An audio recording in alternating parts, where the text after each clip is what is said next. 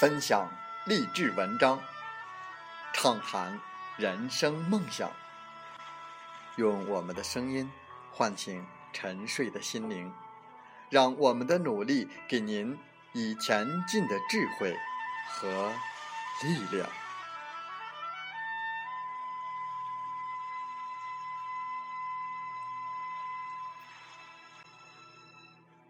打开心门，朝向大海，让我们的梦想迎风展翅，扬帆远航。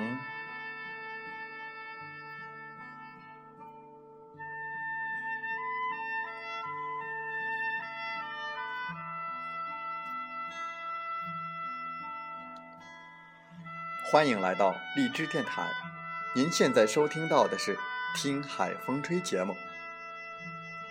我是主播吉远，邀您和我们一起听海风吹。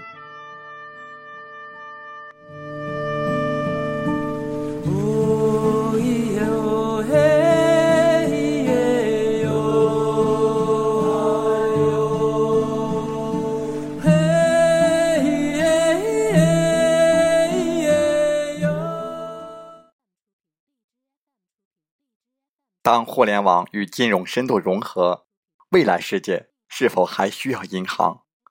传统商业银行将是在二十一世纪灭绝的一群恐龙。我们和大家分享英国作家西蒙·迪克森的著作《没有银行的世界》。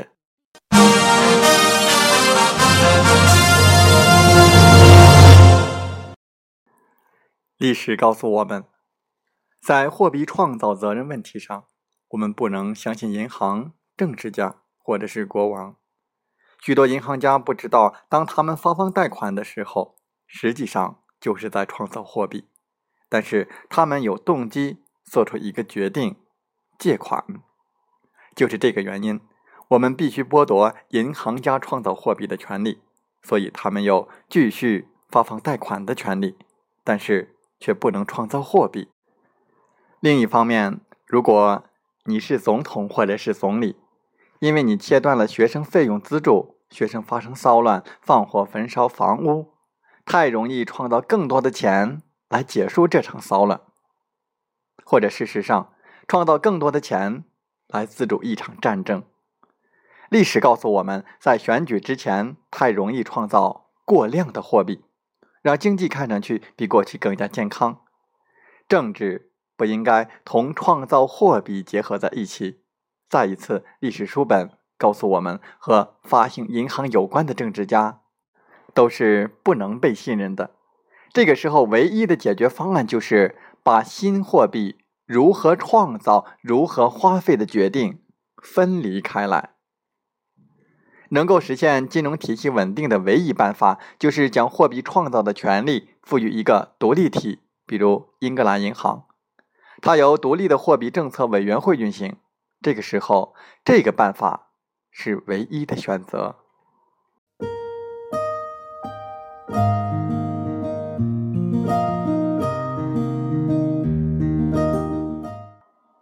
新的英格兰银行条例实施之后，我们不是试图控制银行创造多少货币来推动利率升或者是降。英格兰银行只需决定。需要多少新的货币投放到经济体当中？这很简单，不应该受到政府的政治影响，不应该和货币政策委员会委员以及需要重新选举的备选政治家有任何的关联。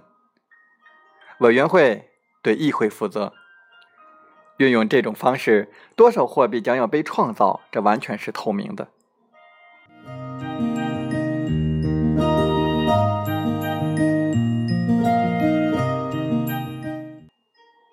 让我们回到时光机，手握另一份升级后的银行年鉴。我们再一次回到1844年，我们把新的年鉴塞到罗伯特·皮尔爵士的研究文献堆当中。我们准备回到未来，去看看罗伯特爵士是否将我们的建议加到英格兰银行条例当中。当我们回到未来，看一下新的时间轴，我们注意到历史上我们的金融体系第一次稳定了。我们在历史上记下了银行改革的三戒：第一，银行在放贷之前要获得储户的允许；第二，银行要向储户披露他们如何使用资金；第三，将发行货币的权利交给民主力量。当我们第三次回到1844年之后，我们通读了英格兰银行条例。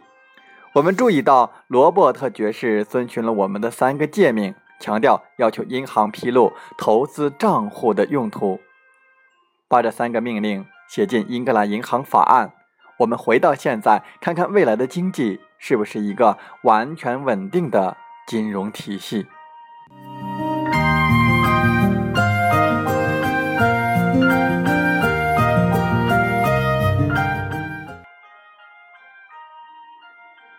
我们注意到，银行必须披露投资账户资金用途的结果，就是银行的投资选择权直接反映了社会整体的投资选择，而不仅仅是银行的短期利益。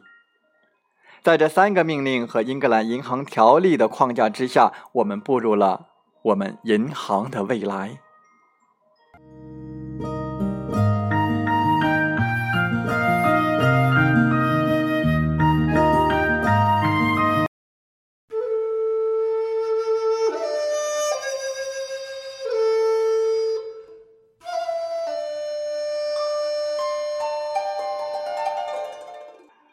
在同意将资金转移到投资账户之前，我拿到了一份资金使用情况可能性清单，包含了条款和条件及投资账户小册子。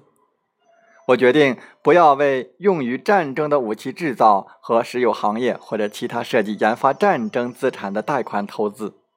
我乐意银行为新能源、为金融、有机农业和双边贸易公司投资。意识到我的投资是道德的，我对储蓄的感觉更好了。银行和储户共同分担每一笔贷款的风险，银行的每一笔投资决策都要找到储户乐于支持的投资活动。我们开始发现，投入到战争中的钱越来越少，更多的钱开始流入健康生态的社会企业当中。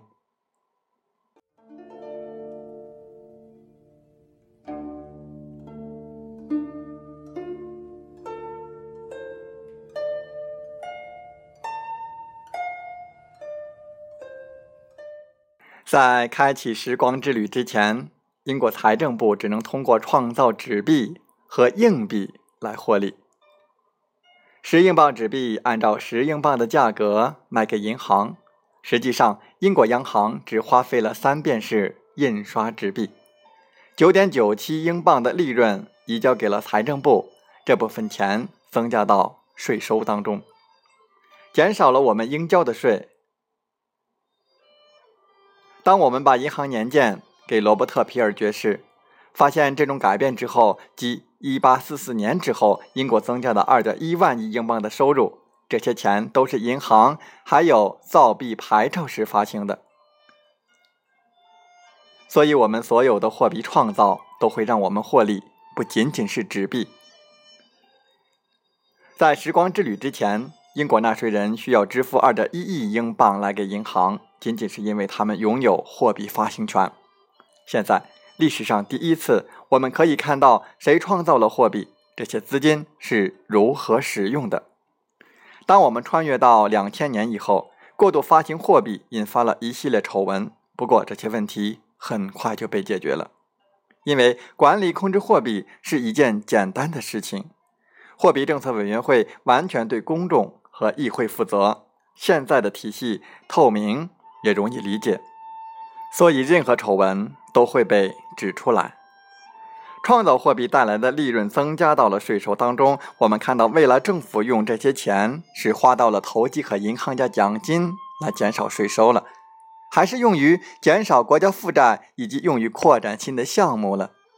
未来之旅越走越远，我们看到债务和贫穷在减少，不公平性在降低，银行的权利。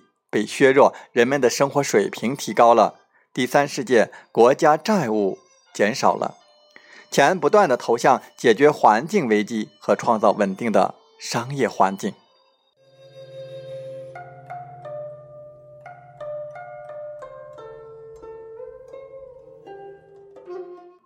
二零零八年，新的透明性制度诞生了。我们不再信任独立的货币委员会创造货币。二零零八年之后，电子货币诞生了，人们变成了货币的创造者，人民变成了中央银行，货币完全去中心化。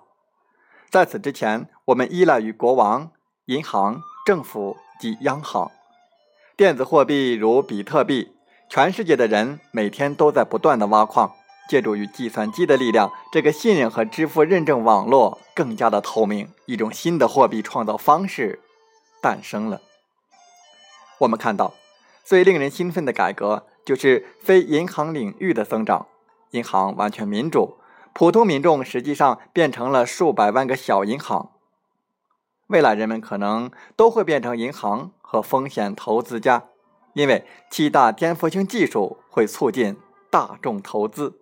这些技术未来会扮演重要的角色。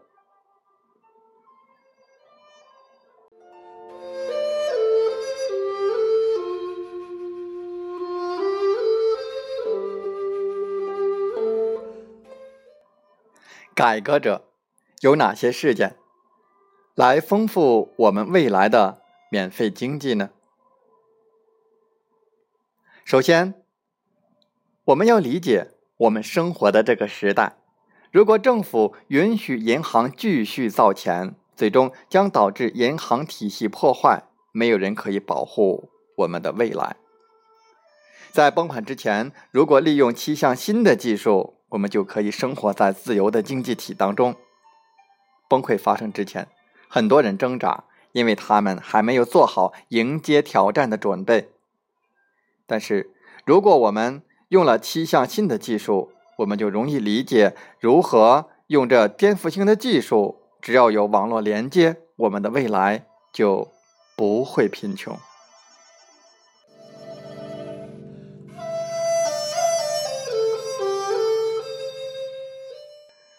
人们会祈求得到很多帮助和指引，因为你是唯一知道如何应对金融崩溃的人。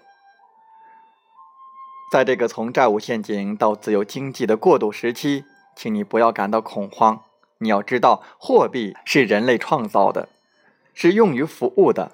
我们有办法让货币回到原始的意图，让货币为人类服务，而不是人类为货币服务。现在，如果你知道如何修复破坏的体系，如果我们在时光之旅当中引入银行业的改革。你做好了充分的准备，迎接自由的债务陷阱和自由经济，你对两者都会坦然的接受。第二，我想说的是，我们要建立自己的社会资本。我们是否继续免费的债务陷阱？就像我们利用量化宽松政策继续修补庞氏骗局，我们很快的转移这种免费经济。我相信，在免费的债务陷阱和免费经济体系中，有七项技术会成为我们的成功钥匙。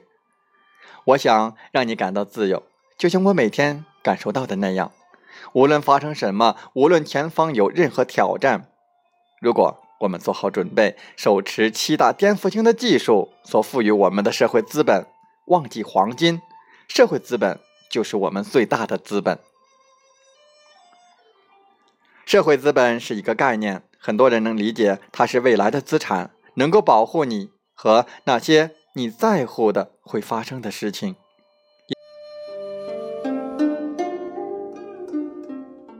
社交网络允许你为任何事情做准备，你的网络的集体智慧就是你的优势。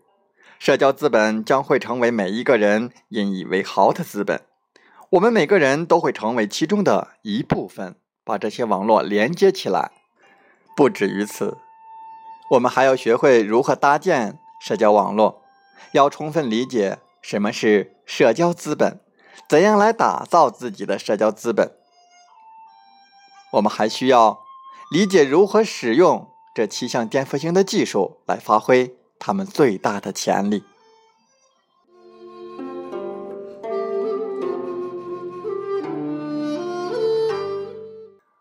什么导致了非银行领域的崛起？什么是社会资本？为什么需要关注？人们自己是怎样变成数百万个小银行的？可以守护未来的七大颠覆性技术到底是什么呢？有足够信息的人可以把信息分享给不容易获得信息的人。依靠七大颠覆性技术之一——互联网，我们。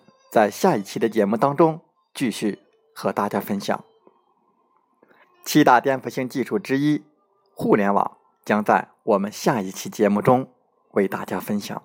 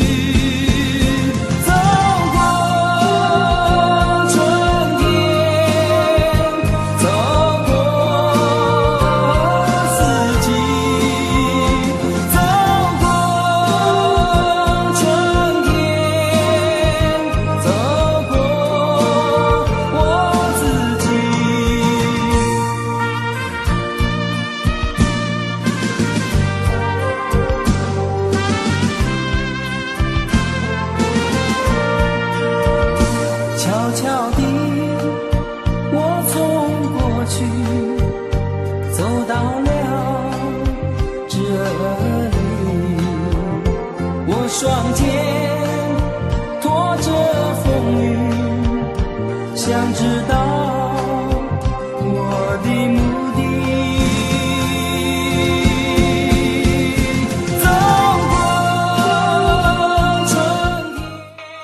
好了，在节目就要结束的时候，我想说感谢您，感谢您和我在荔枝电台相遇，更有幸通过电波交流。如果心灵被触动，有共鸣，请加微信七五二三四九六三零。喜欢我们的节目，请点赞并转发分享。为方便收听，请订阅“听海风吹电台”。我们下期再会。